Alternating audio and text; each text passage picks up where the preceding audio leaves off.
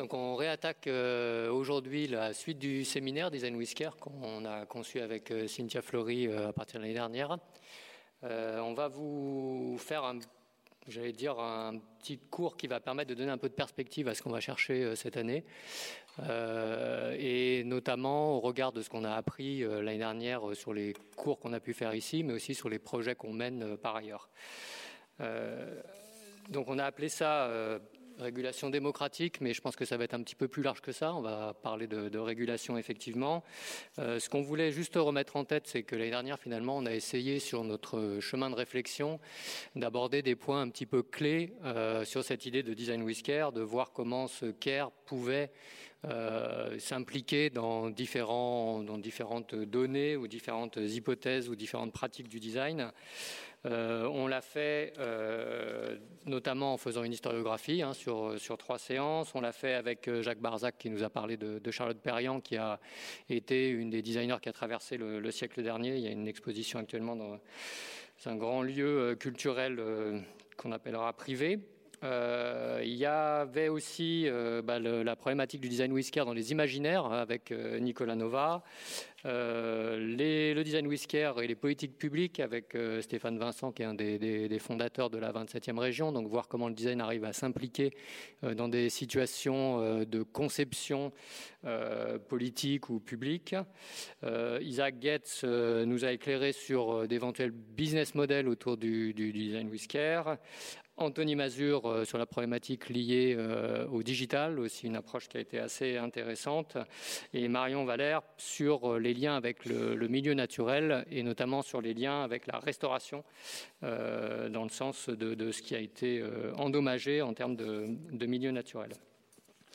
Alors, en complément de ça, nous, j'allais dire, on, continue de travailler sur un certain nombre voilà, sur un certain nombre de projets. Euh, ces projets, ils nous aident à la fois à voir si euh, ce qu'on essaye de, théoriser va avec euh, la pratique. donc on travaille sur les urgences à l'hôpital avec le CNSA et notamment l'hôpital Pompidou. On a un projet aussi au, Mali sur la problématique du diabète. On a une exposition qui est en, conception pour la métropole de Lille qui sera capitale mondiale du design en 2020 une réflexion et des prototypes en cours sur le problème de la, contention dans la, la, psychiatrie et un grand festival qu'on a appelé le banquet sismique qu'on a aussi monté ensemble, qui a eu lieu dans, la Creuse cet été, dont on a aussi tiré euh, pas mal de choses. Euh, oui, juste dire que sur euh, la question d'époque, il y a toujours une possibilité, vous savez, d'ouverture Hein, on choisit la, géométrie et la possibilité. Donc, on va poker de façon fermée intra euh, là, euh, avant la, fin de l'année, mais les, POC seront ouverts, et notamment en janvier, pour ceux qui sont intéressés. ils seront euh, accessibles à ceux qui veulent tester avec nous ce que on va tester précisément comme prototype à GPE. Donc vous regarderez les, dates tout simplement sur le site pour ceux qui sont intéressés. Donc l'époque, c'est les expérimentations in situ hein, qui vont nous permettre de tester les hypothèses qu'on a en termes de nouveaux usages et qui vont avoir lieu probablement euh, notamment à, l'hôpital Pompidou. Et probablement dans d'autres hôpitaux, euh, je crois à Guéret, donc on retourne dans la Creuse, qui est un de notre points fixes aussi. Euh, alors cette année, on va aborder les choses un petit peu différemment, plutôt par grandes euh, thématiques. Euh, donc on va faire des grandes thématiques par trimestre. ce premier trimestre, on va faire une thématique autour de la régulation démocratique. Voilà. le deuxième trimestre, on va plutôt se pencher sur le lien de cette problématique avec les milieux naturels, qui est quand même un problème un peu criant par rapport à ce qu'on essaye d'écrire. Et euh, le dernier trimestre, on va retourner à la transformation économique. Euh, quand je dis retourner, c'est que je pense que c'est un peu un de nos, points morts aujourd'hui. C'est-à-dire qu'il faut absolument qu'on arrive à creuser ça pour voir comment avancer sur cette problématique du CARE dans des situations euh, économiques aujourd'hui très écrites, très 20e siècle, on va dire. Donc les prochains cours, euh, le lien avec les communautés du vivant au centre, euh, probablement plutôt avec une anthropologue. Euh, et ensuite, on parlera usage et présentation de la donnée démocratique. et puis, un, cours sur reconcevoir les territoires, et notamment sur la problématique de la conciliation entre des territoires qu'on peut estimer opposés, urbains et ruraux, par exemple. Alors, pour rentrer dans le cœur du, cours d'aujourd'hui, euh, on va aborder les choses euh, de cette manière-là. On va essayer de se repencher sur la partie historiographique, naissance du design, etc., et de voir euh, finalement est-ce qu'il y a des éléments supplémentaires qu'on peut amener si on regarde cette historiographie sous l'angle de la régulation démocratique. Euh, la deuxième partie euh, va être notamment pas mal appuyée euh, sur un texte que tous les deux on apprécie beaucoup, qui est un texte de Deleuze et qui parle du mot d'ordre et du mot de passe, c'est-à-dire vraiment d'une transition de société qui est extrêmement importante dans laquelle on se retrouve avec ce design whisker. Euh, la troisième partie fera l'état un peu de la limite qu'on a aujourd'hui sur euh, les outils, les imaginaires, etc. en termes de design. Et puis la quatrième partie sera notre ouverture sur euh, la façon dont on pourra aller vers de nouvelles régulations, comment on peut les écrire, comment on peut les dessiner, leur donner un dessin, les designer, pour une conclusion qui pose un petit peu, j'allais dire, l'ambition du concept qu'on veut écrire ensemble. Alors, naissance euh, du design, et régulation démocratique. Euh, je ne sais pas si pour ceux qui ont participé ou qui ont vu les, vidéos, euh, l'année dernière, on s'était questionné sur la, bonne date de naissance du design. On avait évoqué des dates qui ne sont pas de notre invention, mais qui sont plutôt ce qui est communément rappelé comme type de date, donc la Renaissance, avec l'arrivée du design, puisque l'arrivée de la séparation de la création et de la réalisation, donc euh, une arrivée un petit peu euh, euh, rationnelle aussi en termes de définition des régulations. Euh, une arrivée qui pouvait être plus industrielle avec euh, le Crystal Palace, euh, le Crystal Palace moitié du, du 19e siècle, et la première fois vraiment qu'on va avoir une conception qui va nécessiter une production de pièces identiques en série. donc là, on voit à quel point on s'éloigne de l'artisanat et à quel point on essaye de on va concevoir quelque chose qui va être monté un petit peu plus loin. Euh, c'est le principe aussi de l'industrie. Et puis, euh, bah, la régulation à dessin de William Morris, euh, qui s'était dit, bah, moi, je vais monter une structure, une organisation à dessin EIN, et puis on verra bien ce qu'il en sort comme dessin IN. vous vous rappelez peut-être, on s'était appuyé, nous, plutôt sur cette date par rapport à la naissance du design whisker. Et juste un point, euh, choisir Maurice, c'était euh, aussi choisir peut-être un des premiers euh, contre-moments, c'est-à-dire de dire, tiens, à l'intérieur de la naissance du design, il y a eu un premier moment, non pas de déconstruction, il y a eu un premier moment où Maurice a déjà remis en cause ce qu'il avait précédé pour déjà penser une autre manière, en l'occurrence, euh, de faire, euh, un lien avec la rebours, mais qui était déjà compliqué, euh, un lien bien sûr avec le, dessin, un lien avec la singularité, l'objet, le fait de se déjà de se départir de l'industrie, alors que bien évidemment le design est nécessairement lié à ça. Donc voilà. Donc c'était intéressant de poser une date de naissance, nous qui déjà était dans un moment de déconstruction par rapport à ce qui avait été. Et en réfléchissant à cette régulation démocratique, euh, en fait, euh, on est arrivé, euh, on est arrivé sur un, manquant, voilà. Et ce manquant, bah, ce manquant, c'est la société contrôlée qui va pouvoir démarrer, on va dire, euh, avec le, panoptique qu'on va décrire un petit peu plus loin. Euh, et finalement, c'est vraiment en regardant euh, ce design sous l'angle de la régulation démocratique qu'on s'est dit, ben, tiens, peut-être que le projet majeur qui va influencer le fonctionnement d'une société, dans sa régulation, dans ce qu'on voulait projeter de la démocratie, c'est probablement ce projet-là. Alors ce projet-là, il a euh, donc c'est Jérémy Bentham. Oui, bon, tu, connais très bien. donc, sur, oui, quelques rappels importants du panoptique et, des frères Bentham. Euh, où il y a un geste de, création architecturale hein, très importante. Alors on a rappelé une attention extrême portée aux usages, avec euh, donc ça on est rentré par l'entrée, euh, si j'ose dire, design, c'est-à-dire l'utilisation du contre-jour pour rendre visibles les silhouettes des prisonniers, la tour centrale aveugle, etc. le fait effectivement d'avoir un dessin et des usages qui sont dédiés à un système politique disciplinaire, ce qui a été d'ailleurs posé ensuite, on va le voir euh, dans la page suivante, avec Foucault.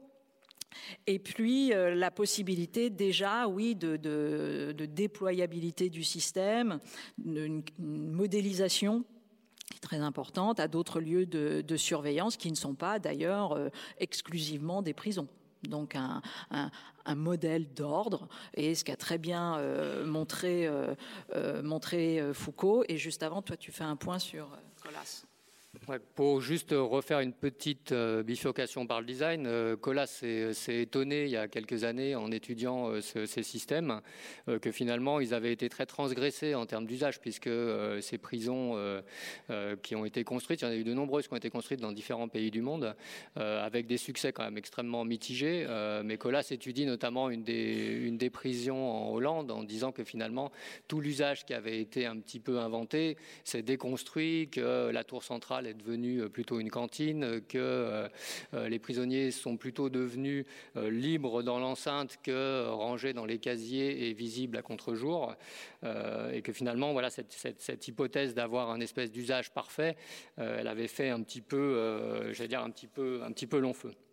Oui, et puis ce qui est intéressant de voir, c'est que c'est aussi, euh, pour ceux qui connaissent un peu l'étude sur les modèles de prison et les prisons exemplaires qu'on propose aujourd'hui, euh, qui attrape cette question difficile de euh, l'intégration sociale, en même temps la question de la sanction, euh, en même temps euh, la question de la déstigmatisation, puisque c'est tout ça qui se joue dans la, question de la prison, jusqu'à aujourd'hui poser, pour, ceux qui connaissent, comme par hasard aux Pays-Bas, euh, une prison qui n'a plus de porte, qui n'a plus de mur et qui est totalement ouverte.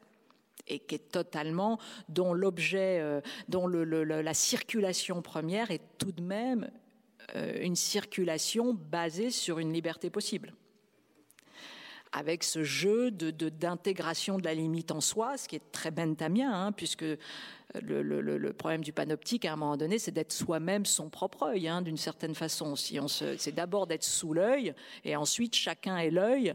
Alors c'est terrible, mais euh, ça, ça, vient aussi sur l'intégration forte d'une norme qui nous permet bah, de, de nous redresser, etc., etc. Et donc on a ces prisons aujourd'hui très ouvertes. Alors euh, au niveau euh, euh, chez Foucault, vous connaissez, je vous renvoie pour ceux qui s'intéressent à, un cours à, la chaire de philo sur précisément l'hôpital comme outil de la technologie moderne, un grand article de, de Foucault qui rappelle bien sûr ce premier grand temps de gestes avec euh, Tenon qui euh, s'intéresse, euh, qui cherche à comprendre pourquoi tel hôpital fonctionne mieux qu'un autre, qu'est-ce qui se passe, et il va notamment attraper aussi cette question, pas simplement par les pratiques des médecins, mais aussi par des usages plus simples, la circulation du linge, la manière dont on place les corps dans des lits, et tout ça va donner naissance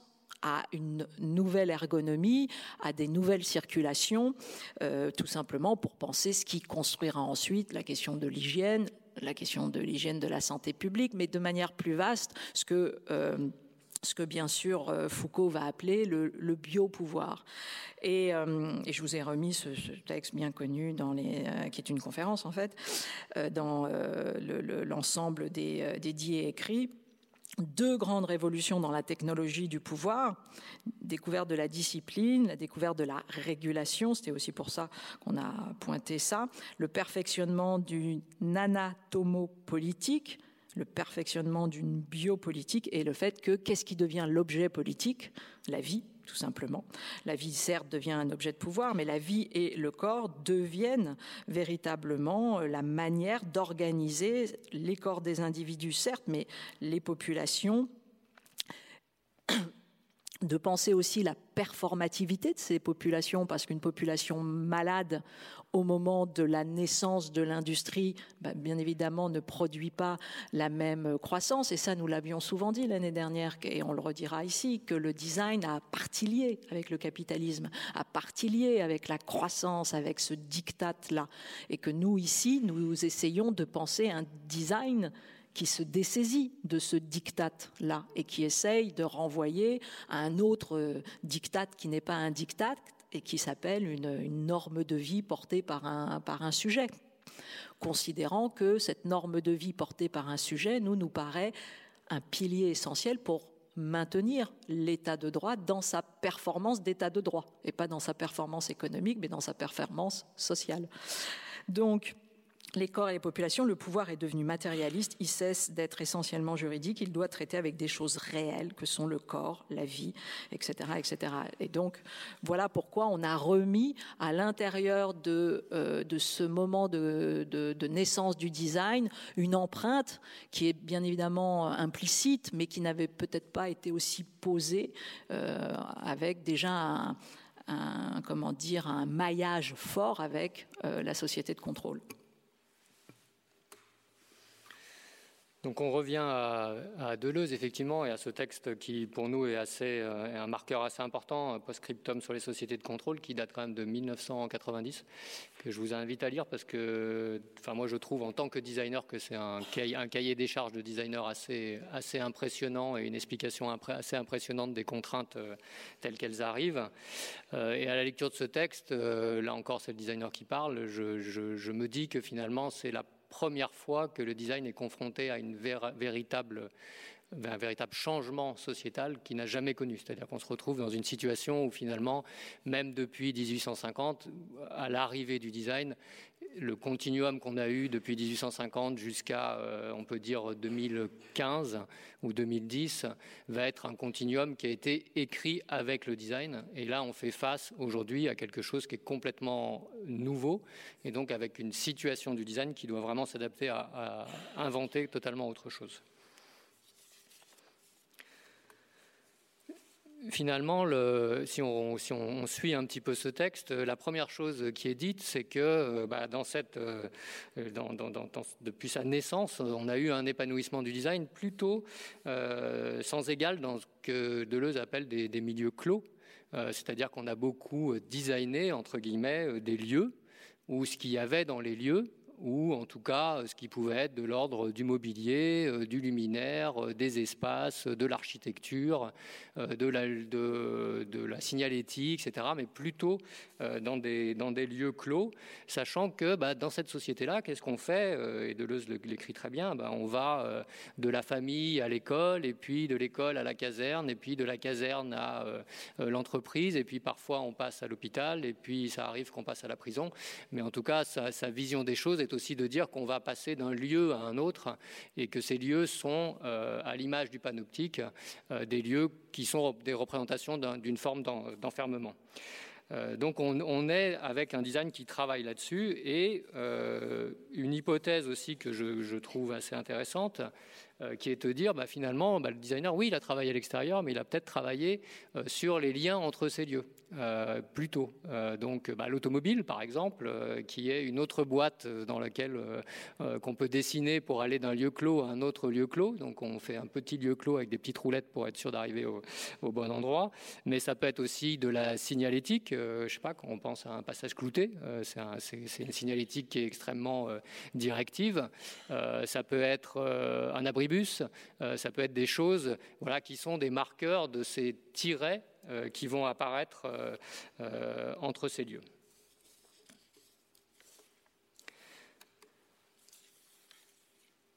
Et si on tire un petit peu le fil de cette, de cette hypothèse, on peut se dire aussi que finalement, bah, est-ce que le design dans cette période-là n'a pas aussi contribué à dessiner la forme de discipline à la fois des corps, à la fois des flux. Alors là, on a mis deux exemples. Hein. Euh, c'est un exemple d'un document qui a été produit par euh, Steelcase, donc qui, fait du mobilier de bureau, euh, où on voit à la fois la, culture de l'ergonomie, comment je dois me tenir sur cette chaise-là pour être au meilleur endroit, pour pas avoir mal au dos, pour être bien face à mon écran. Alors on peut dire ça d'un point de vue très positif en disant qu'on est là pour éviter que les gens aient mal au dos.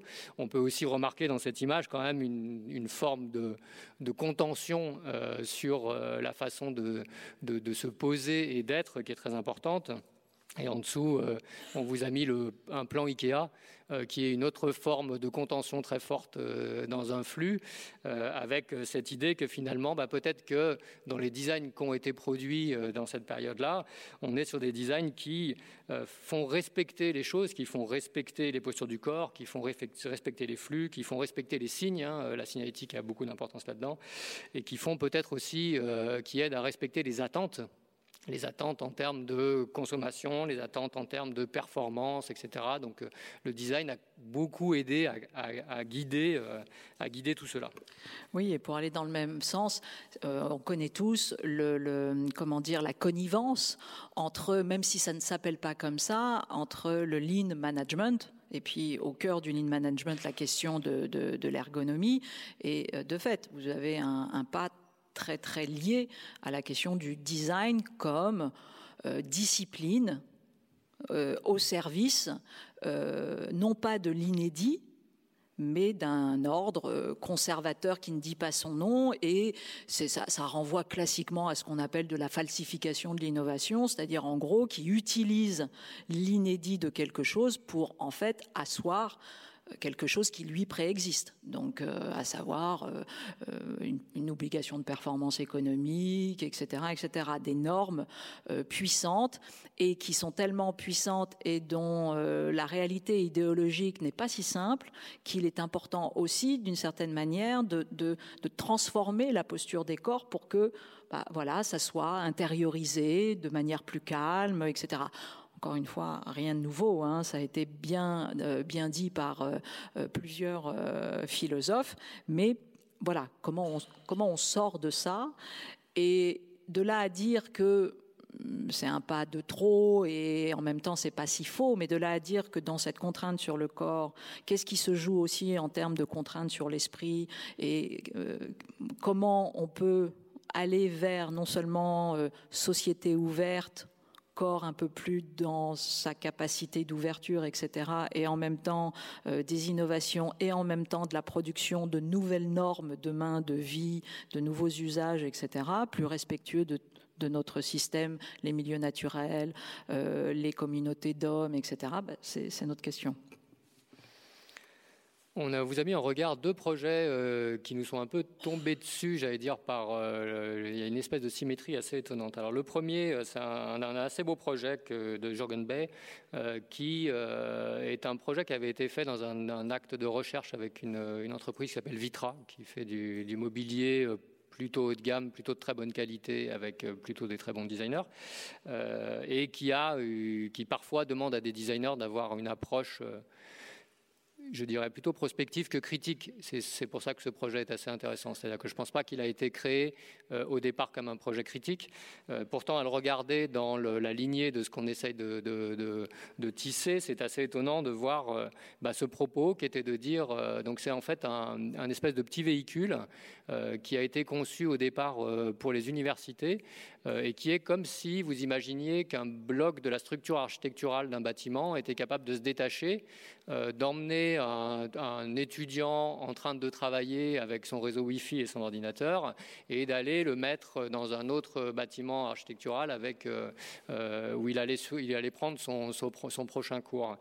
Alors c'est marrant parce qu'à l'époque, il a été, donc c'est 2006, il a été aussi raconté comme quoi bah, finalement c'était un peu de la, de la slow mobilité, c'est-à-dire que ce, cette petite structure, elle allait très lentement, euh, elle était unipersonnelle, elle était un peu fermée sur l'extérieur, mais c'était vraiment un moment pour que les gens aient un moment à eux, dans ces transitions-là. Donc c'est à la fois très intéressant comme, comme contrepoids ou contrepartie, mais à la fois un, peu inquiétant si on se dit qu'effectivement on passe d'un milieu clos à un autre. Et on l'a mis en regard d'un autre projet qui nous touche beaucoup parce que c'est vraiment une situation sur laquelle on est en train de travailler. Et même esthétiquement, je trouve qu'il y a quelque chose d'intéressant. Oui, alors l'autre projet qui n'est pas, qui est tout sauf simple, mais pour vous montrer, euh, on en avait souvent parlé, on l'a évoqué, mais on commence à, rentrer plus spécifiquement dans, le sujet. La chaire euh, Humanité et Santé, euh, Conservatoire national des arts et métiers, est liée à euh, la chaire de philosophie, c'est la même en l'occurrence au GHU, euh, donc euh, psychiatrie et neurosciences, c'est-à-dire à Sainte-Anne. Et l'enjeu, c'est comment des philosophes, des designers, des ingénieurs repensent le protocole de la contention. Et donc euh, là, il s'agit d'aller chercher, euh, alors un, bien évidemment, euh, de ne pas se substituer aux médecins, hein, de travailler de concert avec les médecins, mais d'aller aussi chercher dans nos corpus à nous, alors de designers, de philosophes, et puis aussi, en l'occurrence, de, théoriciens d'Asperger.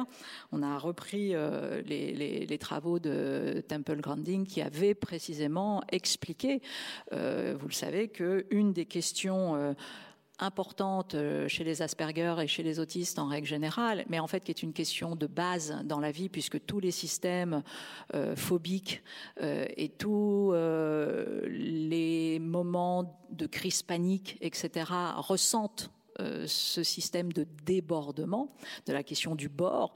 Et donc la question qui nous a intéressés dans la contention, c'est le contenant c'est euh, qu'est-ce qui se joue sur le care, puisque vous savez que le holding, le handling, c'est du contenant. Donc, comment euh, et tout le problème étant que voilà, on a d'un côté un contenant qui empêche et que nous nous cherchons à voir si on peut produire un contenant qui rend capacitaire, ce qui n'est pas la même chose et qui pourtant utilise sensiblement des points de contact des matières, des manières, des postures du corps qui peuvent bien évidemment renvoyer à ça. Alors avec un protocole différent, parce qu'il est clair que quand euh, vous produisez euh, une contention, même quand elle est euh, contrainte, mais que vous maintenez dans ce protocole un certain type de regard, un certain type de geste, un certain type de discours, malgré tout, malgré la, la violence du process, vous produisez du contenant particulier par la voix. Bon, et par le regard, etc. La vérité, c'est que ça se passe pas toujours comme ça. Donc l'enjeu, c'est déjà un de repenser de façon très euh, classique avec les médecins ces protocoles, de comprendre euh, pourquoi on voit euh, la contention toujours présente voire plus ces dernières années, et euh, donc y a, euh, et sans parler du fait qu'on a des hospitalisations euh, sans consentement qui ont également grimpé, bon, et qui renvoient tout à une problématique. Mais là, voilà, l'enjeu, c'est comment on peut avoir un corps réassuré et non pas quelque chose de subi, comment on peut, encore une fois, passer du corps empêché anxiogène et qui renforce en fait la vulnérabilité à un corps capacitaire résilient. Et donc, on a repris les, travaux de, de, Grandin qui avait, euh, comme tout euh, Asperger, ce problème de débordement, c'est-à-dire euh, le fait qu'il faut faire du bord et que les Asperger, comme d'autres autistes, ne, font pas bord, ne font pas frontière, ne font pas bord. En tout cas, c'est une manière. Et d'ailleurs, ils, ils vont par des tocs refaire bord ils vont taper, ils vont fermer les portes, ils vont, etc. Donc, ils refont du bord pour tenir quelque chose, pour tenir un monde. Bon, et d'ailleurs, dès que vous bougez éventuellement un objet, qui est un détail pour vous, puisque vous, vous faites bord, vous faites bord par la capacité de synthèse. On peut bouger tout n'importe quoi, vous le voyez même pas. Un autiste, vous bougez ça, le monde bascule. bien sûr, euh, suivant le niveau de, de, de, de de spectre autistique, mais et ça se comprend très bien quand on, bien évidemment, parce que tout est reconfiguré. Bon, donc L'enjeu, c'est on fait bord. Et donc, euh, Granding avait inventé, hein, vous connaissez cette espèce de machine un peu, un peu furieuse, qui est une machine présentée et euh, comment elle y avait pensé par la question des abattoirs, etc., des vaches qui étaient serrées, tout ça. Mais, mais en même temps, elle, elle renvoie à ce qu'elle connaît aussi de manière euh, psychique, c'est-à-dire la question de l'océanique, la question de l'utérin, euh, la question de la matrice, la question de la réassurance, la question du holding, du handling, etc. Et du fait que quand quelque chose fait bord, voilà, quand on est serré, eh ben, il y a un phénomène d'apaisement. Et donc, elle a produit cette machine parce qu'elle avait besoin pour son propre bien-être de cette machine. Et donc nous, nous sommes dit, bah, repartons euh, de, euh, de, cette machine et essayons de voir comment euh, aujourd'hui on peut produire un protocole de contention volontaire qui accueillerait dans un protocole à penser avec les soignants qui accueilleraient les soignants et les patients, Voilà. Et deuxième hypothèse, à partir de ce moment où on a ce protocole volontaire qui est pensé comme un exercice particulier, thérapeutique, etc., à certains moments, qui va utiliser un certain type de matière, qui va utiliser un certain type de sangle, qui va utiliser un certain type de, de comment dire d'éléments parce que nous on va travailler on vous présentera les prototypes mais on va travailler à partir d'immenses couvertures qui sont remplies d'eau d'autres qui sont remplis de billes de plomb, d'autres qui sont remplis d'air, etc., et qui donc qui jouent euh, avec le corps et la matière pour produire ces contenants avec ces stabilisations particulières, sauf qu'encore une fois, les patients et les soignants partagent cette chose-là. Et donc, ça, c'est un premier point, de dire ça, déjà, ça produit de l'apaisement et déjà, ça peut produire quelque chose d'un soin, capacitaire. Deuxième étape de l'hypothèse qu'il s'agira de démontrer, ça fait baisser la contention volontaire précisément parce qu'il se joue quelque chose là, il y a une dialectique, mais il faut encore une fois la tester, euh, la mesurer, etc., etc. Donc tout ça pour dire que euh, voilà, euh, c'est du design, mais vous comprenez que c'est du design qui va sur un territoire assez clinicien, jusqu'à penser le clinicien avec d'autres soignants, sans se substituer à, mais en proposant, grâce à d'autres types de corpus, des réflexions, et qui vont peut-être à la fin transformer un protocole thérapeutique, sans parler du fait que bien sûr ça créera des objets, des objets qui pourront être éventuellement détournés par un autre type d'usage, etc., etc. Donc le, processus est ouvert. Et d'ailleurs, dans la régulation qu'on va vous proposer ensuite, le point, euh, je dirais, essentiel de notre régulation, c'est qu'elle est ouverte. Et elle n'est pas prédéfinie, ce qui est, je pense très sincèrement, une des grandes vérités euh, d'aujourd'hui. Encore heureux, mais faut-il encore euh, lui donner, lui donner sa place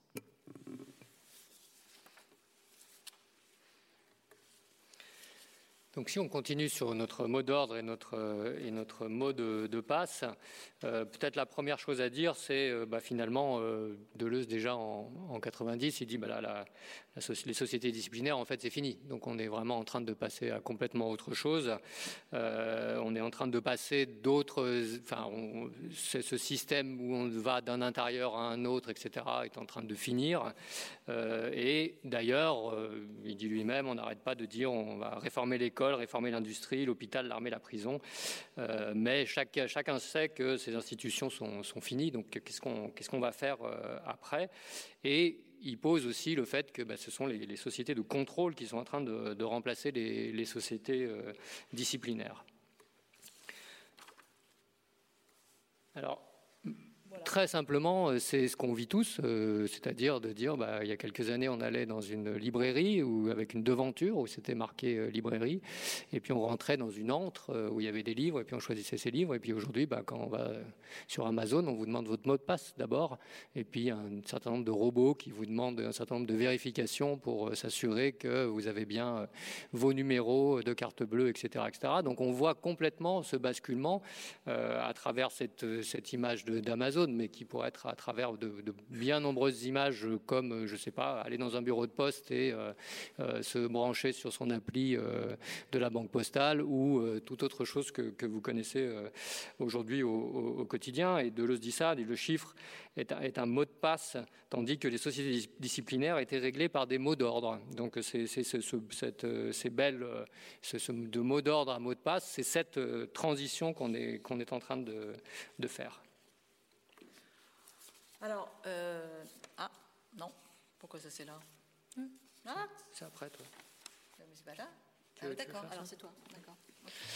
Euh, donc si euh, on se dit qu'on reprend nos petits dessins, euh, bah, finalement, qu'est-ce qu'on a? On a ces, lieux, ces lieux d'enfermement, mobiles ou immobiles.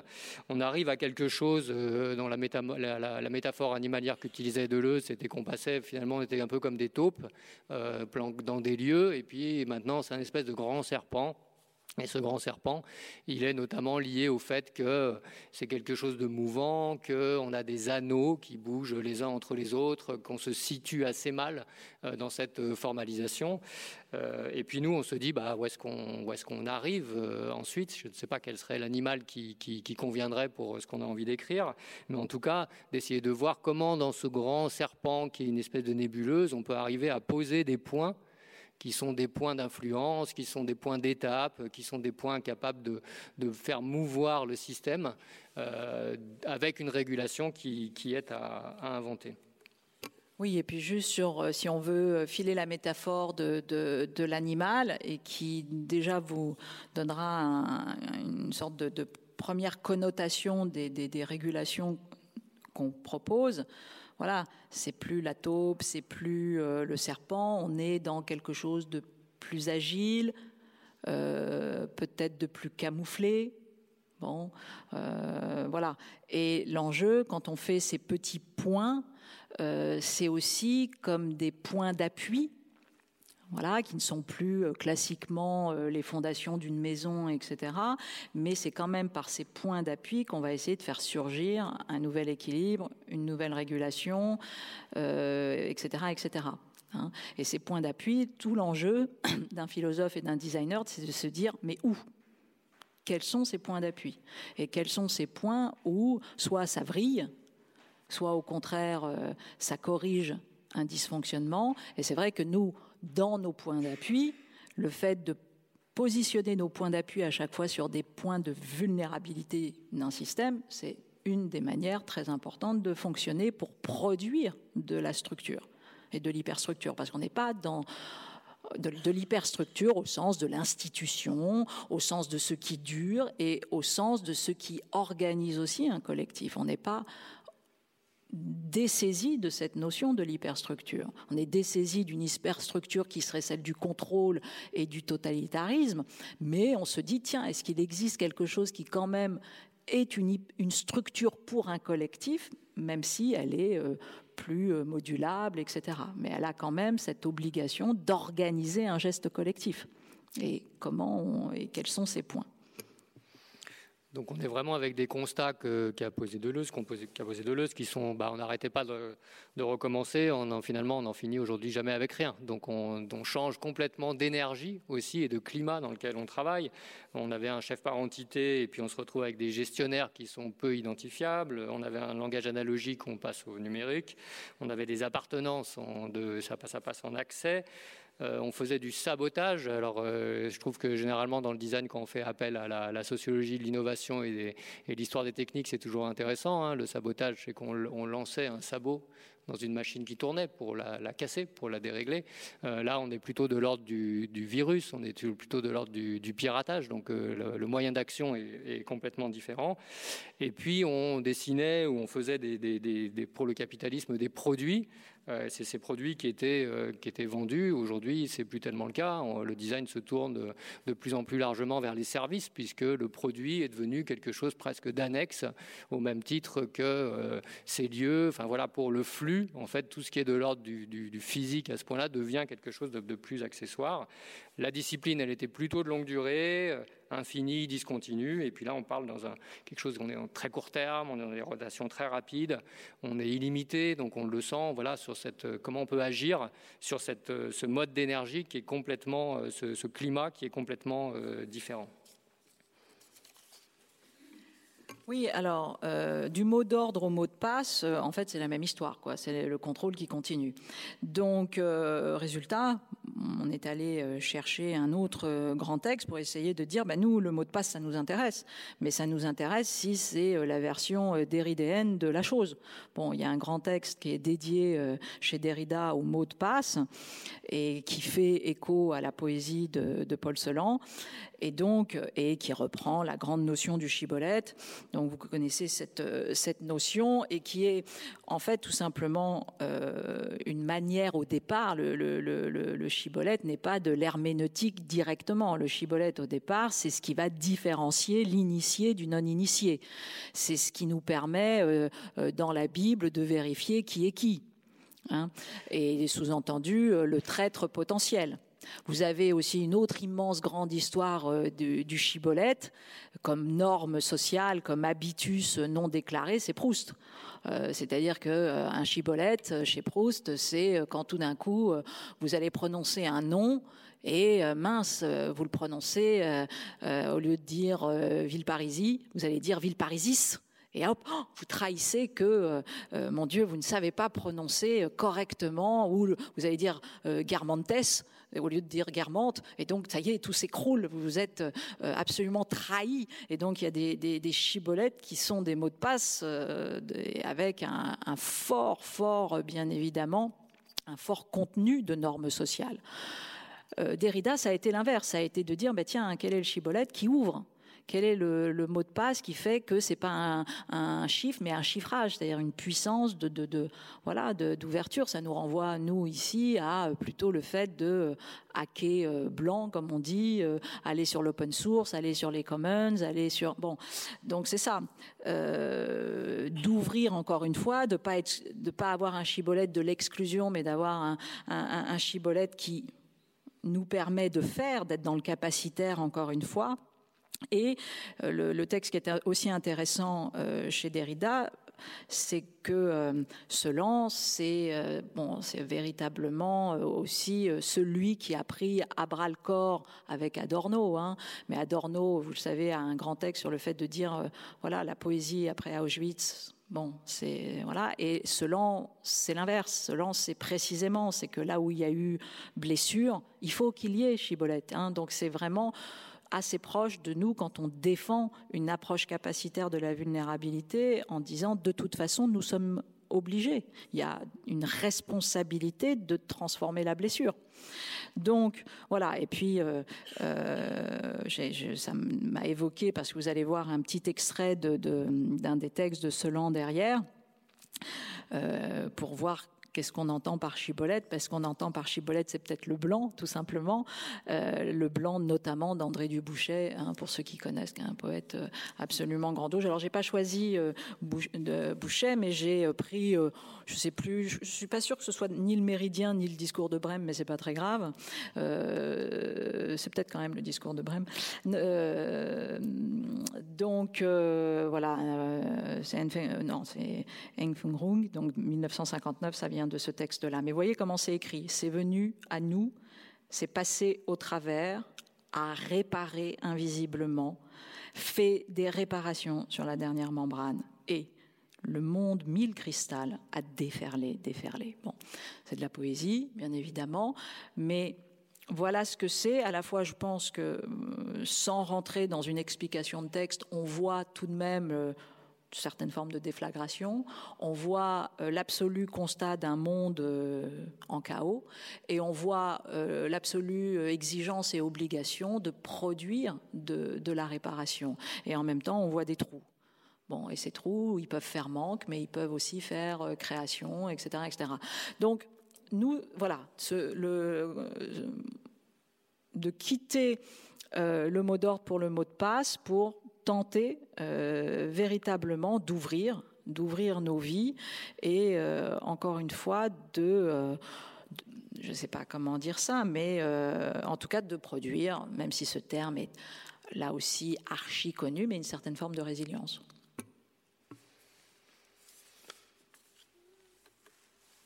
Donc sur le comment on va faire avec tout ça en fait hein? Euh, bah, la première chose, c'est bon, euh, ce que disait Cynthia, hein, il n'y a pas lieu de, craindre ou d'espérer, mais on va chercher de, nouvelles armes. Euh, donc finalement, il y a quand même deux, trois choses qui sont un petit peu clés dans, ce qu'on doit essayer de, produire face à, ce monde qui arrive. déjà, il y a la notion de réparation c'est-à-dire euh, l'avant. Hein, qu'est-ce qu'on qu'est-ce qu'on fait euh, on, peut parler du problème climatique, mais de bien d'autres choses qui sont aujourd'hui abîmées. La problématique de la transition, euh, qui est quand même clé dans le design, c'est-à-dire comment on va faire pour accompagner, pour arriver à faire en sorte de passer d'un système à l'autre, sans que ce soit sous forme de cassure, sans que ce soit sous forme d'escalier, de violence, etc., etc. Et puis à l'après, c'est-à-dire comment on va arriver à réguler, à créer cette, cette régulation. Finalement, les, risques, on les, on les connaît. Hein. le, risque qu'on peut avoir, euh, c'est le sentiment d'impuissance, c'est euh, que cette impuissance soit d'ailleurs individuelle ou, collective. Hein. C'est l'épuisement, euh, c'est l'injonction du mouvement permanent. Hein. on connaît ça aussi dans les travaux qu'on peut faire avec des challenges d'innovation que, d'ailleurs Deleuze décrit avec, euh, il dit que c'est très comique, euh, et puis une incapacité à gérer en plus cette, cette, problématique euh, climatique qui, nous explose au, visage.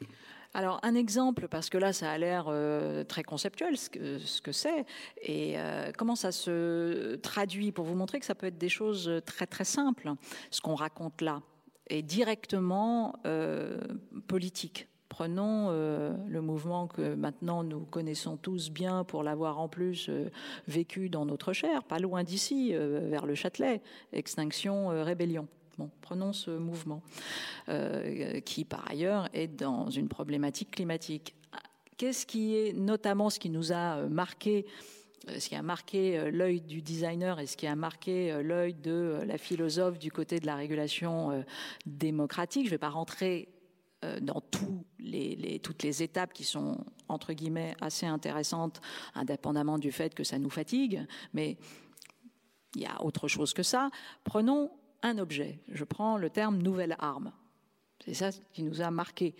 Euh, vous avez tous vu et vous connaissez tous que la désobéissance civile fonctionne avec des chaînes humaines depuis euh, longtemps.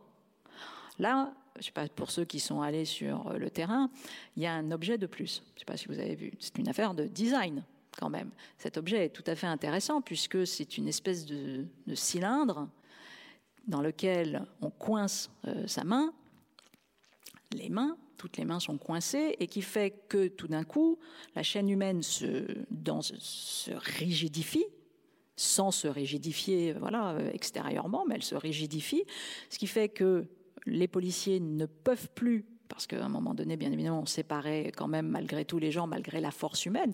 Là, c'est impossible. Vous ne pouvez pas. Donc, vous, avez, vous ne pouvez que saisir la grappe d'hommes à cause de cet objet cylindrique qui les relie tous entre eux. Ou alors, il faut couper les bras.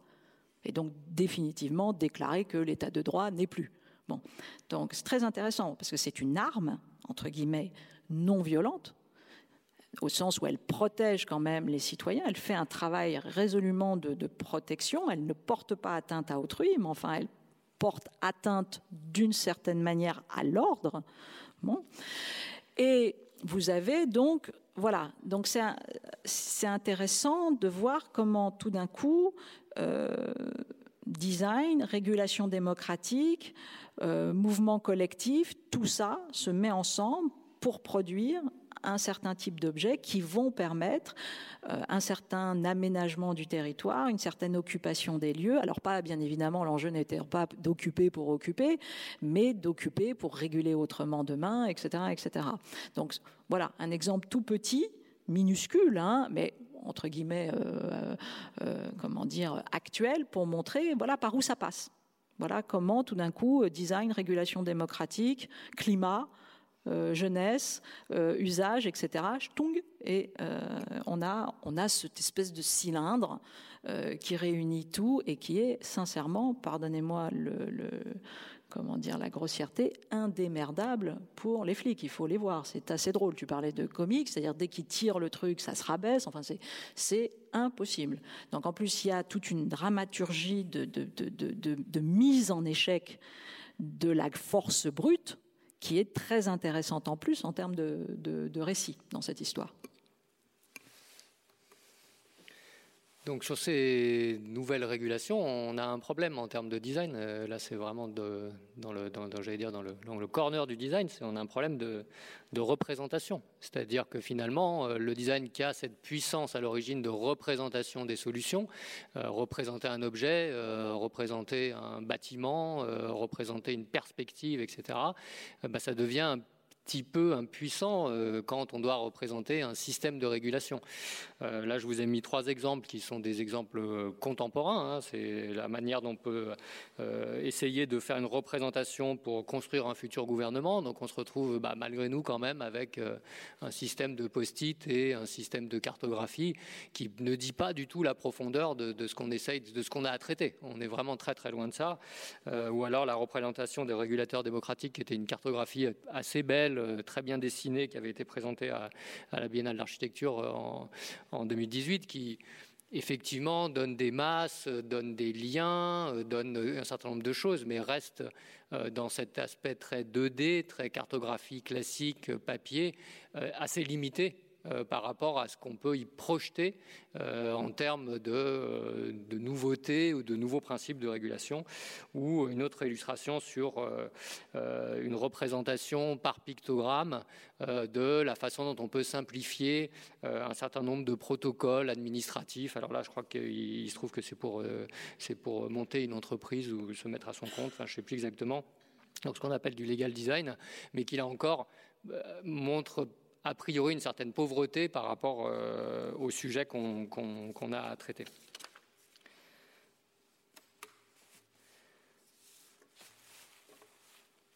Oui. Euh, voilà, ça c'était, euh, comment dire, juste pour nous remettre dans aussi des impératifs de la régulation dont on a parlé juste avant, qui aujourd'hui, on l'a souvent dit ici, mais régulation démocratique sans hors contexte anthropocénique, Bon, je pense que ne faites pas la. Voilà, donc on, essaye d'emblée de euh, se poser avec euh, d'un côté euh, l'impératif catégorique ionacien nous intimer d'habiter le monde et vous le connaissez, agit de telle sorte que précisément tu, tu sois, tu prennes soin de maintenir une vie authentiquement humaine pour les générations futures. Donc ça, c'est un, un point important. Et puis, le, un texte de la, euh, de la, Tour, euh, là aussi euh, tout à fait, tout à fait important, qui est de comprendre un enracinement donc une présence et une prise en compte du, euh, du, territoire, mais là aussi un enracinement qui ne soit pas euh, précisément non plus un signe de fermeture, euh, etc. Donc comment nous on préserve à la fois un enracinement et une question d'une ouverture, c'est aussi une question qui nous, qui va nous, sur laquelle on va travailler. Et puis, oui, toc. non, non, non. Et puis voilà, et donc euh, en gros, on va aller chercher euh, classique, on va aller s'inspirer. C'est pour ça qu'on vous a proposé les, différents blocs. Hein. On va aller essayer d'aller récupérer euh, différentes modélisations pour travailler sur, bah tiens, demain, Qu'est-ce que c'est qu'une régulation démocratique qui s'aspire non pas simplement du monde animal, ce qu'elle a souvent fait. Je dirais que souvent même on lit le monde animal à l'aune du monde humain en lui prêtant les mêmes, quasiment les mêmes caractéristiques euh, politiques. Bon, donc déjà. Euh, de changer, de dire bah, tiens, euh, qu'est-ce que nous enseigne le monde végétal euh, ou le monde cellulaire, euh, bien évidemment les modélisations du neuronal, de l'inconscient, etc., pour produire des, des, régulations. Pourquoi je vous ai remis juste la question de l'inconscient? Vous avez un, très euh, joli texte euh, qui reprend précisément euh, une notion à la fois deleuzienne, le pli, et comment dire lacanienne, le chiffonné. le chiffonné renvoie à une, expérience, un rêve qui est raconté à Lacan par de mémoire un jeune enfant et euh, justement, il y a un livre, et j'ai oublié bien évidemment l'auteur, mais euh, on, retrouvera et on mettra la, comment dire, mais qui est, qui sorti récemment, euh, comment dire, chez à la NRF chez Gallimard, et qui doit s'appeler, je crois, le, le, chiffonné, qui est un très joli texte.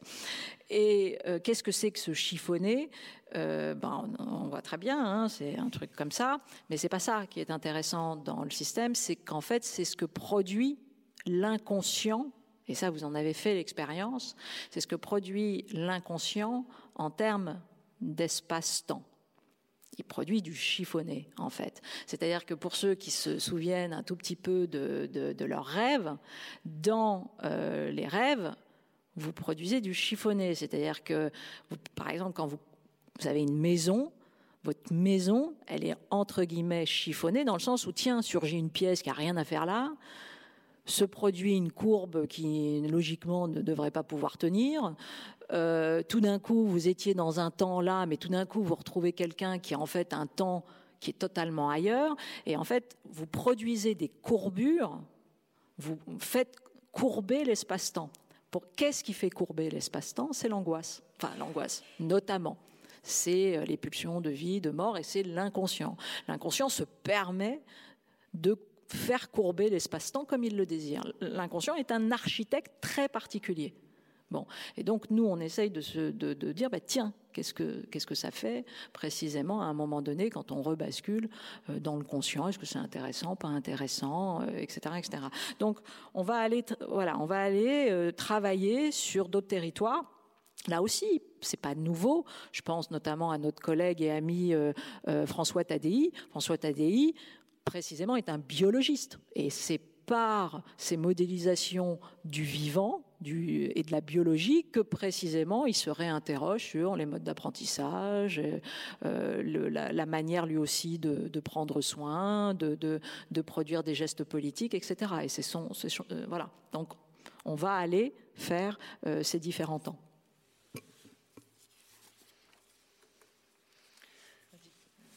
Donc on s'est dit que finalement il y avait trois points qui nous semblaient assez intéressants à creuser dans cette façon de construire ces, nouveaux imaginaires, d'essayer de, projeter et de travailler euh, ensemble sur cette régulation. Euh, bah, le premier c'était de favoriser la fiction. Euh, Cynthia y reviendra juste après.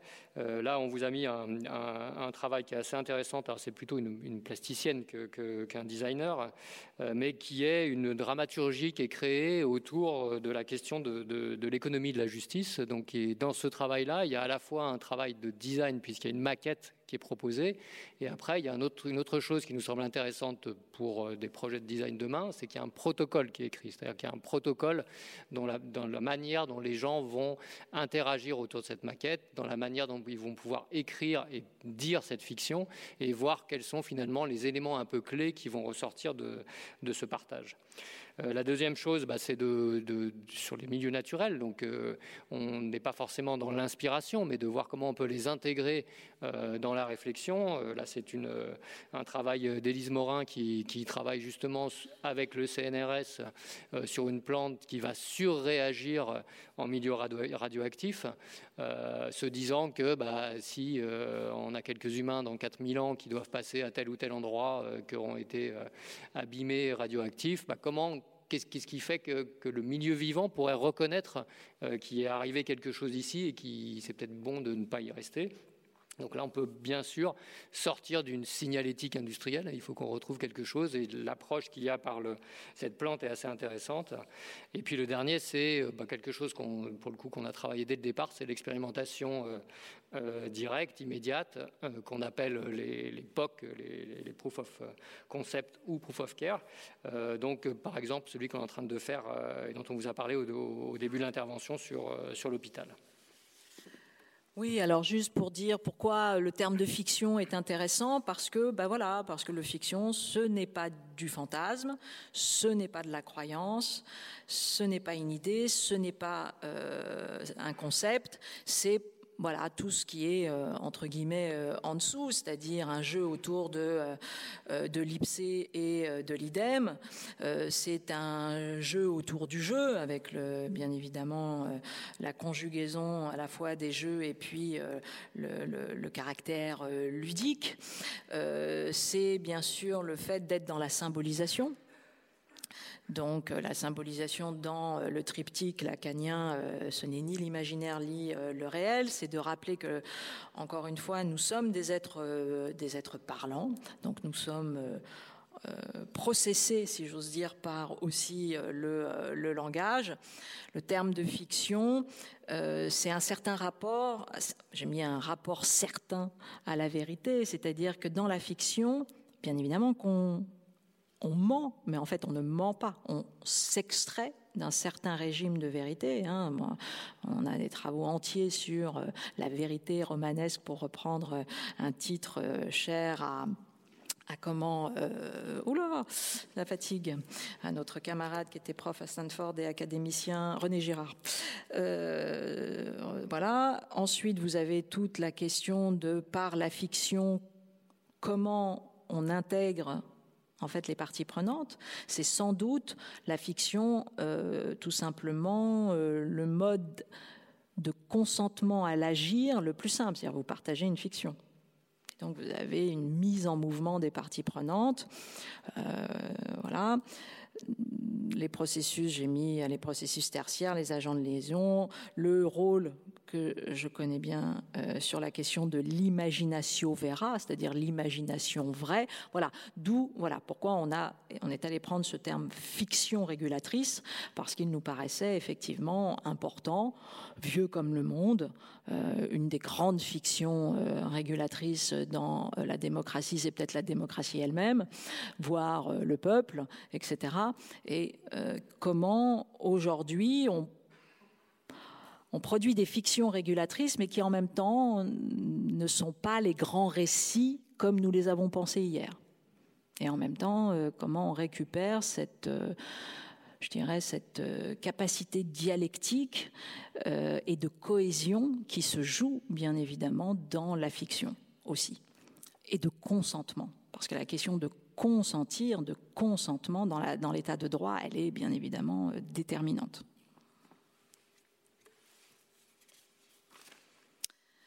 Bon, et puis ça, vous connaissez aussi.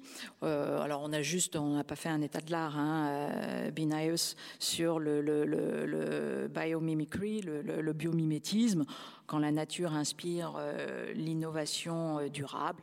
Bon, donc ça, de fait, on ira également travailler avec ça sur à la fois les, les, principes organisationnels du vivant, les questions de résilience, d'équilibre, les mécanismes d'entraide, tout ce qui est du domaine de on va le, dire dans un instant, mais de l'homéostasie, des technologies bioadaptatives, biocompatibles. Euh, voilà. Et on a déjà, tu veux dire quelque chose là-dessus? Un lieu? Euh, oui, puis là-dessus, il y a quelque chose qui nous semble aussi assez intéressant, c'est que finalement, on voit une espèce de tendance dans le design à se dire comment on va, euh, on va singer on va dire comme ça, on va singer la nature. Alors, euh, dans le biomimétisme, euh, on singeait la nature pour sa performance. Hein. On peut euh, faire appel, par exemple, au Crystal Palace dont on a parlé au tout début. Le Crystal Palace, à l'origine, c'était le jardinier du roi hein, qui a dessiné ça. il s'est inspiré des, nénuphars. Donc, il s'est dit, bah, finalement, cette performance naturelle d'avoir une énorme portance avec très peu de matériaux. Si je la reproduis industriellement, euh, je vais avoir une performance industrielle à l'identique de cette performance naturelle. Donc ça, ça a perduré euh, très longtemps. Euh, dans l'image que je vous ai mis de Roslow Grove, on est encore là-dedans. On est encore à, essayer de voir comment finalement, en, en mimant sur des objets plus que des solutions, d'ailleurs sur des objets, ce qui est proposé par la nature, on va arriver à une performance qui peut être aussi euh, une performance euh, en termes de poids, en termes de qualité esthétique, euh, en termes de matériaux, etc. Bon, ça, ça nous semble un petit peu avoir atteint sa limite. et peut-être que aujourd'hui, bah, là, j'ai entendu là des gens qui commencent à se dire, bah, tiens, on va faire du perma-design sur des projets, on va essayer de voir comment on peut s'inspirer des, des, méthodes de, de, permaculture sur des projets. Je pense que le problème est pris un peu à l'envers, c'est-à-dire nous, il se trouve qu'on a un, lieu dans la Creuse dans lequel on, fait des tests sur la permaculture et l'agroforêt.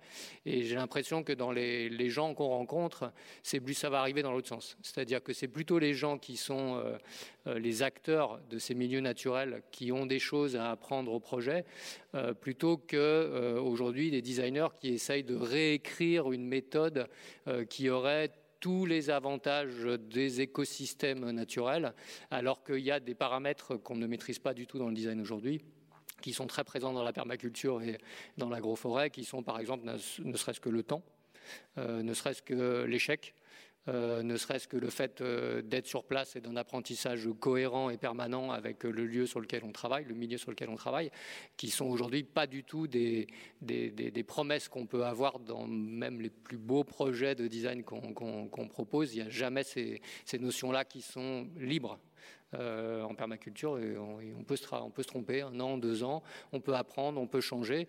Et c'est pour ça aussi qu'on vous a mis Gilles Clément, le jardin, jardin mouvement, qui est un très beau documentaire euh, qui a été produit par euh, la maison de production Après, de Gilles Couder, qui raconte bien comment finalement la question n'est pas de, de singer ou de mimer, mais de suivre.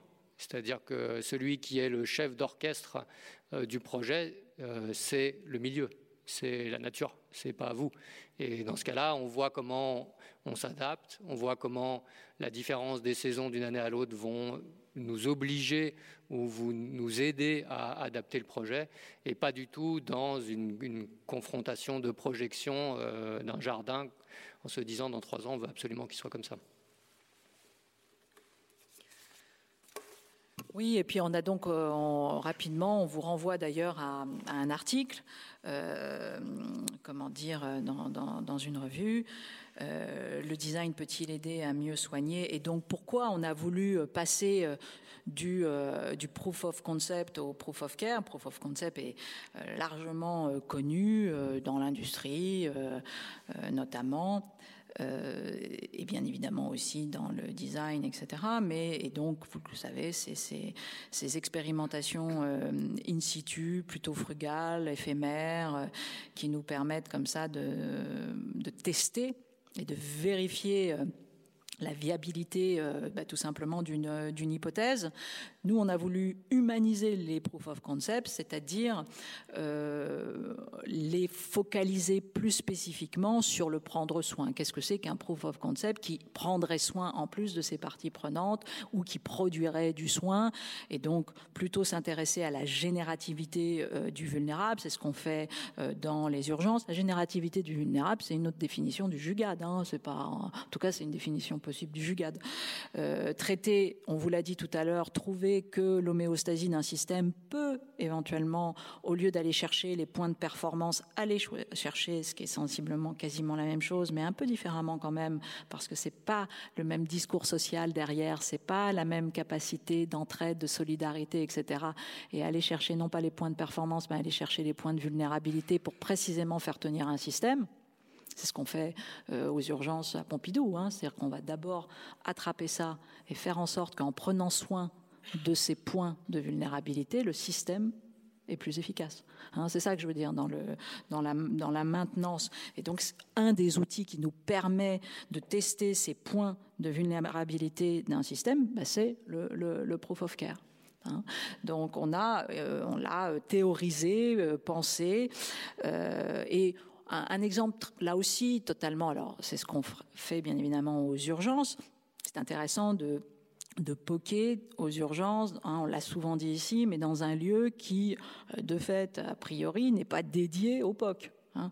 Et tout l'enjeu, euh, nous, c'est de vouloir aller poker dans des endroits qui, a priori, sont pas du tout dédiés au POC sous-entendu, je sais pas, euh, des centres, des, camps de réfugiés, euh, euh, des mines sur certains territoires, voilà, ou des lieux qui ont été mis à mal par des catastrophes naturelles, etc. Et de dire précisément, là, il faut il faut poker parce qu'il se joue quelque chose de d'une future régulation et tout simplement vous avez tous vu hein, ces ateliers de réparation qui se multiplient sur le territoire voilà. Et ce qui est intéressant dans ces ateliers de réparation, indépendamment du fait qu'on vient réparer un objet à plusieurs et qu'on échange des compétences et que euh, on lutte contre euh, l'obsolescence programmée et que on fabrique, euh, on retourne à cette vieille définition arendtienne de l'objet ou chez Simondon qui est que l'objet aide aussi à une stabilisation du monde commun, etc. etc.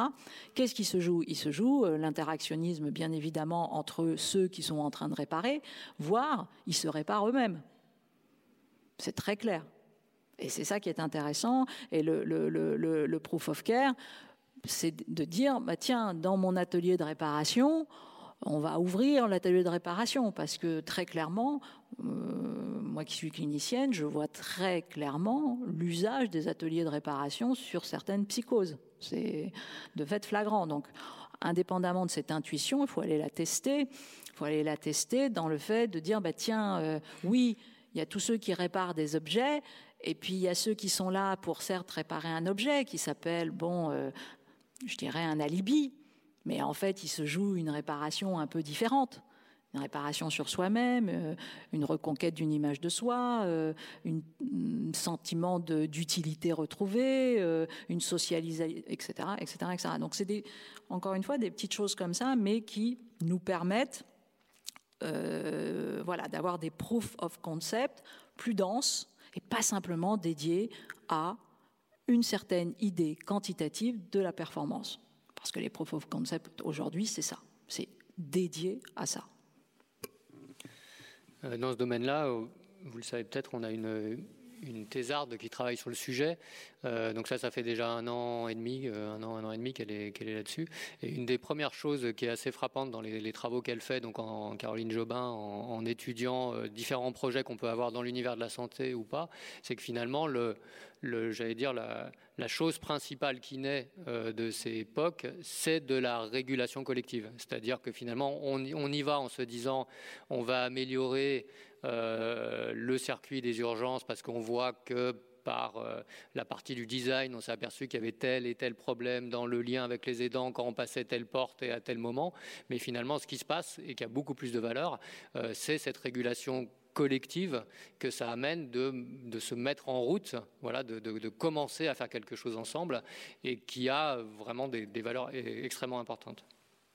Oui, ce qu'on pourrait appeler un sentiment capacitaire collectif, par exemple.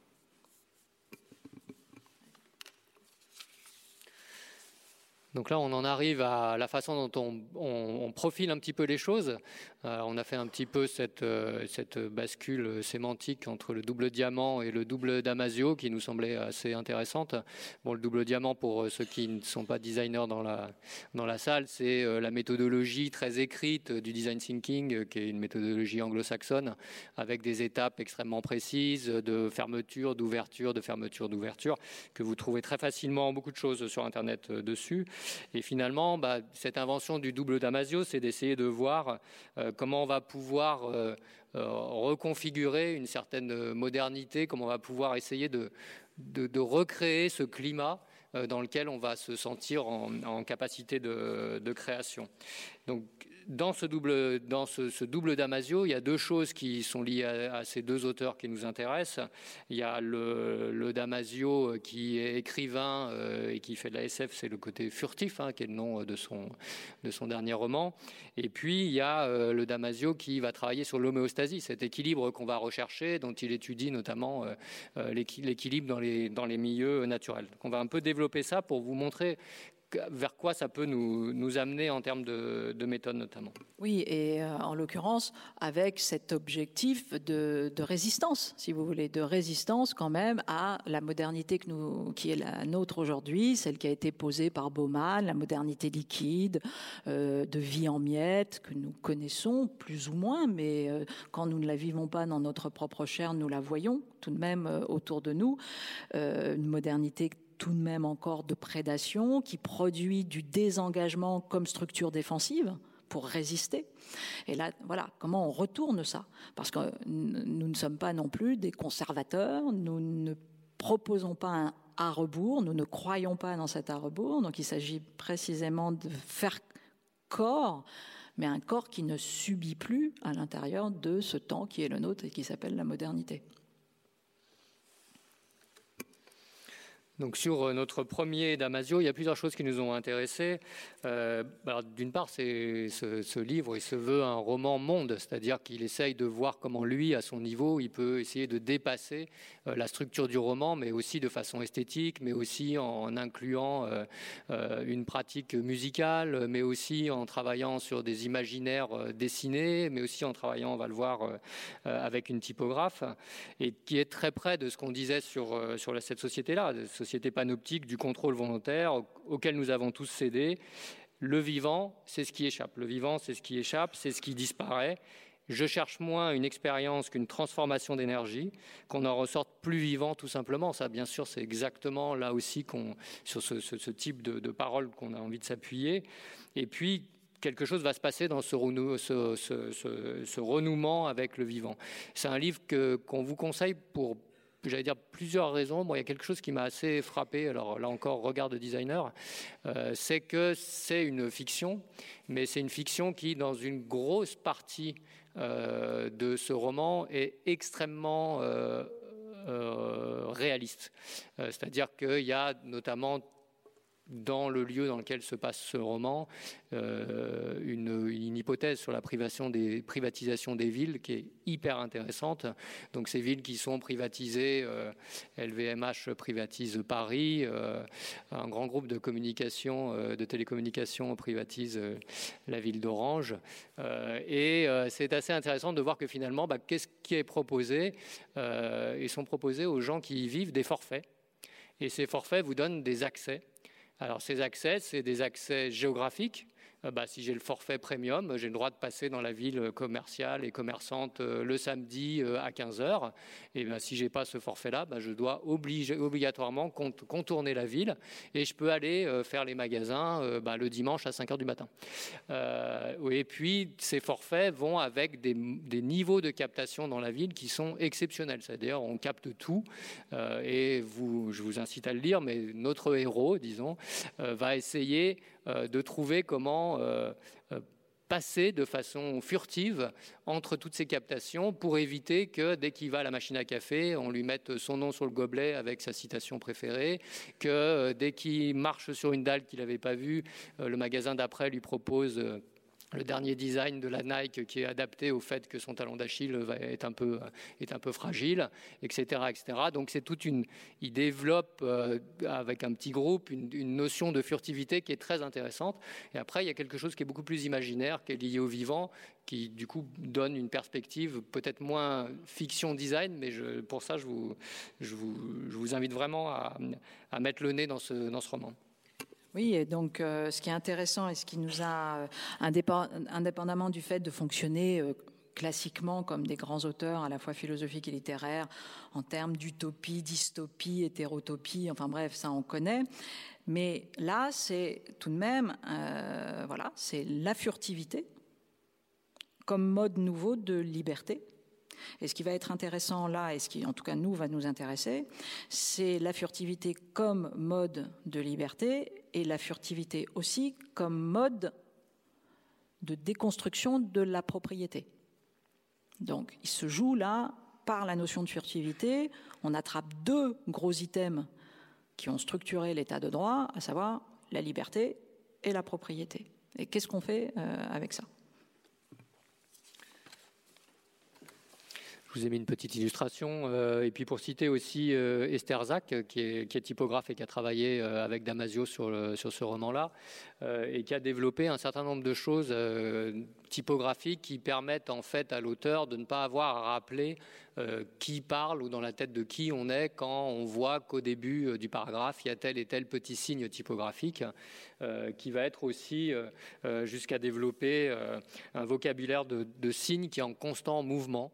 donc Damasio reconnaît qu'il n'est pas allé au bout de ce qu'il souhaitait en termes de, de, roman monde, notamment sur cette partie esthétique, mais je trouve que la façon dont ils ont commencé à travailler par rapport à ça est, est vraiment quelque chose d'intéressant.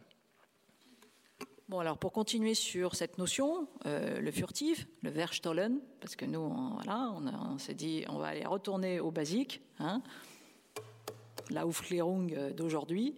Donc, euh, le Verstollen, donc, euh, qui est en gros un mode qui nous permet de passer sous les radars. Hein. On a d'une certaine façon donc hors société de contrôle, hors mesure, plutôt, alors pas dans l'idée non plus de, se détacher de toute question de mesure. Hein. Nous sommes dans un monde de, voilà, mais l'enjeu c'est plutôt de, tenter d'avoir des mesures un peu humaines, ce qui n'est pas, ce qui n'est pas nécessairement le cas aujourd'hui avec une évaluation strictement rationaliste, scientiste, quantificatrice, etc., etc. Donc c'est quoi, c'est quoi ces mesures là Parce qu'il s'agit toujours quand même d'inventer, et c'est là où je trouve que le, design est, est, est patient, c'est que c'est le design invente des langages communs. Ne, lâche pas sur quand même cette, euh, cette, exigence ou cette contrainte, je ne sais pas comment le dire, de négociation, de langage commun, euh, de faire à plusieurs.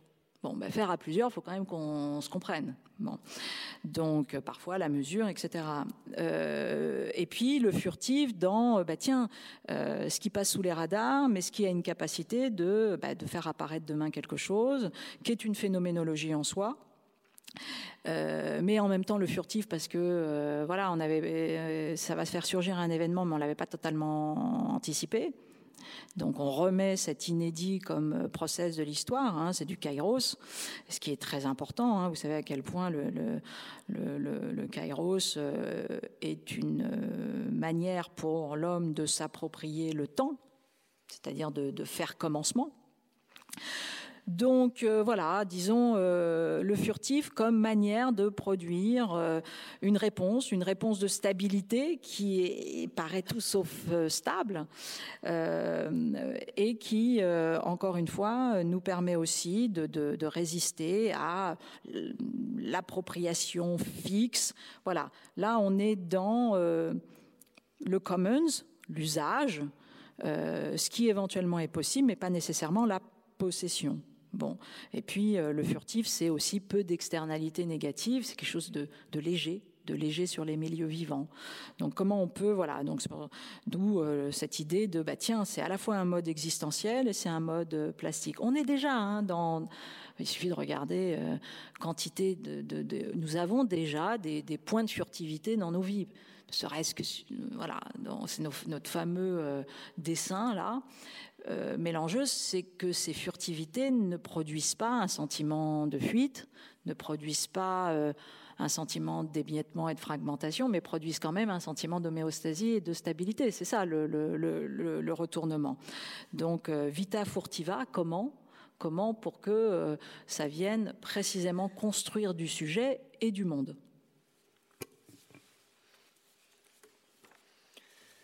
On a aujourd'hui plutôt des, des exemples euh, en design qui sont un peu à, rebours de ça, c'est-à-dire que euh, euh, on va produire et créer de la furtivité, mais plutôt en mode de résistance. Je vous ai mis deux exemples. donc pour échapper au radar, il y a un travail qui a été fait par des designers et des graphistes qui est un, guide de, pour survivre aux drones. Hein. donc c'est à la fois un poster qui permet de les reconnaître, euh, et puis, euh, il y a avec euh, tout un tas de méthodes pour arriver à leur, échapper. ou Bakunov, qui est un chercheur russe, qui va travailler. Il y a des vidéos très intéressantes et très bien faites sur Internet que vous pouvez trouver. sur des, donc c'est à l'origine quelqu'un qui est spécialisé en, en, intelligence artificielle et qui va travailler sur des modes euh, d'habillement, de coiffure, de maquillage qui permettrait euh, de passer sous les radars de tous les capteurs dont, on parlait tout à l'heure. Bon, ce qui est un point très très important, hein, la question de demain de la reconnaissance faciale. Hein, là encore, on a tous les jours des exemples avec Hong Kong, avec les parapluies. Donc, on voit hein, comment des, objets qui, bien évidemment, euh, sont tous sauf des armes, mais en fait sont des armes citoyennes sont des âmes citoyennes et nous permettent bah, de protéger tout simplement euh, notre citoyenneté, notre, notre liberté euh, demain de produire de l'événement et de l'événement qui est inattendu. Donc là, quand on a dit voilà le double Damasio, donc euh, il y avait Alain et maintenant, il y a Antonio, donc euh, qu'on connaît également bien. Et euh, voilà, c'est celui théoricien effectivement des, des, émotions euh, cognitives, hein, du fait qu'on ne sépare pas les émotions de la cognition, du fait que les émotions sont tout simplement ce qui nous permet de prendre des décisions. Hein. Il y a un très, il y a un livre tout à fait intéressant de Nussbaum qui s'appelle Les émotions démocratiques et qui où Nussbaum, Martha s'interroge sur, euh, ben, voilà, est-ce que tiens, il y a des émotions qui vont produire un certain type de, euh, ben, de volonté de prendre soin de la citoyenneté, euh, de, de, de l'état de droit, etc. Donc ce sont des choses qui tout d'un coup... voilà, quelle est cette émotion qui produit de la rationalité publique hein? Et Dieu sait si, et on voit très bien ce que, voilà, on voit très bien comment une production de forme nous emmène vers un certain type d'émotion, qui nous emmène vers un certain type de rationalité publique. C'est pas la même chose de se retrouver au stade et puis dans un parlement ou à, l'amphi Abbé Grégoire comme aujourd'hui. Euh, donc c'est pas que ça, bien sûr, mais il se joue euh, là, euh, voilà des enseignements un peu importants pour nous dans euh, cette idée du double Damasio. Donc, j'ai parlé des, émotions cognitives, et donc, voilà, notre travail à nous, ça va être de dire, bah, tiens, quelle production de forme question typique du design.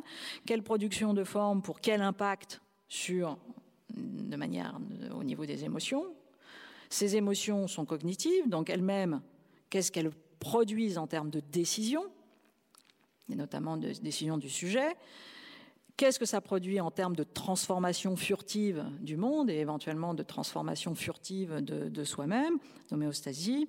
Et, euh, et puis j'ai repris euh, une, comment dire, un terme qui est euh, cher à Paul Audi, philosophe et par ailleurs ami cher, une est esthétique, hein, puisque là aussi il y a eu quantité d'auteurs de, qui ont travaillé sur cette esthétique cette expérience esthétique et cette expérience éthique qui se joue bien évidemment euh, dans ce type de, de proposition.